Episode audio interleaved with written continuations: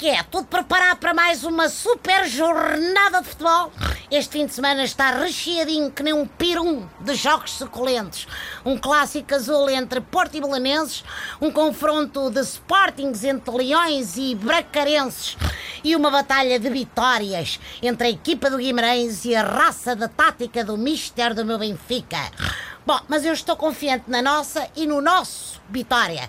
E acho que é desta que a gente chega ao topo. Até porque já passou mais uma semana, naturalmente, e sempre é mais este bocadinho que o Sevilar cresceu e deixou de ser tão puto. Bom, puto, come os teus cereais e deita-te cedo, ouviste? Deitar cedo e se erguer dá saúde e faz crescer. O José Manuel, não se importa dizer isso.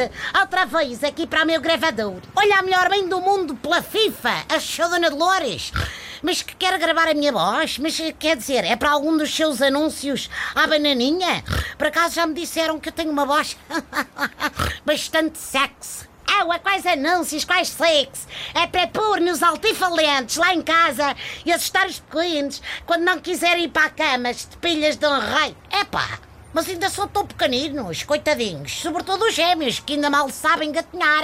Quanto mais ir para a cama, sou Dona Dolores. Estou a falar do meu Cristiano e dos amigos de futebol que ele leva lá para casa. Não é de Cristianinho, da Evazinha ou do Mateuzinho. Esses portam-se bem e até ajudam na lida da casa. Ai, os netinhos já participam nos afazeres domésticos. Pensava que era só a Georgina que passava a vida a encerar o chão com aquelas espargatas do outro mundo.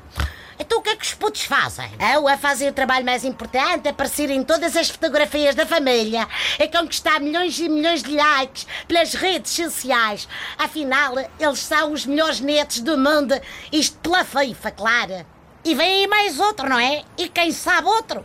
Aposto que já tem um novo lema lá em casa. Rumo aos 5, como aos prémios da FIFA. Vamos embora, Sra. Dona Dolores.